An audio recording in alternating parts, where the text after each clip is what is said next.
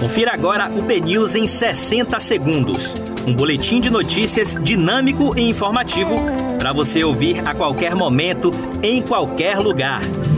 Olá, bom dia a todos. Hoje é terça-feira, 18 de maio de 2021. Eu sou Aline Reis e começa agora o BNews 60 segundos. Salvador volta a superar 80% de ocupação de leitos adultos de UTI para a Covid-19. Idosos são as principais vítimas de casos graves de coronavírus, aponta Fiocruz.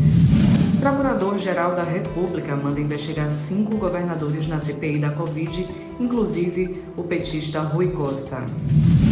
David Salomão confirma pré-candidatura ao governo da Bahia em 2022. Câmara de Itaparica aprova moção de repúdio ao serviço prestado pelo sistema Ferryboat durante a pandemia da Covid-19. Foram os destaques da primeira edição do BNews 60 Segundos. Para mais informações, acesse o bnews.com.br.